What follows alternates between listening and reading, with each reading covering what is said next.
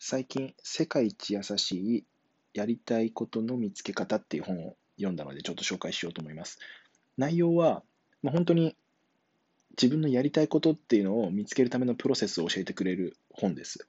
で具体的にどういうプロセスで見つけるかっていう話なんですけど、まずその見つけるための公式が2つあるというふうに書いてあるんですね。1つが自分が好きなことと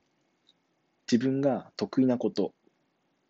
を挙げて、それが重複する部分がやりたいことなんだよって、まずやりたいことを定義してます。で、さらにそれに自分が大事にしていること、この3つの円の重複する部分っていうのが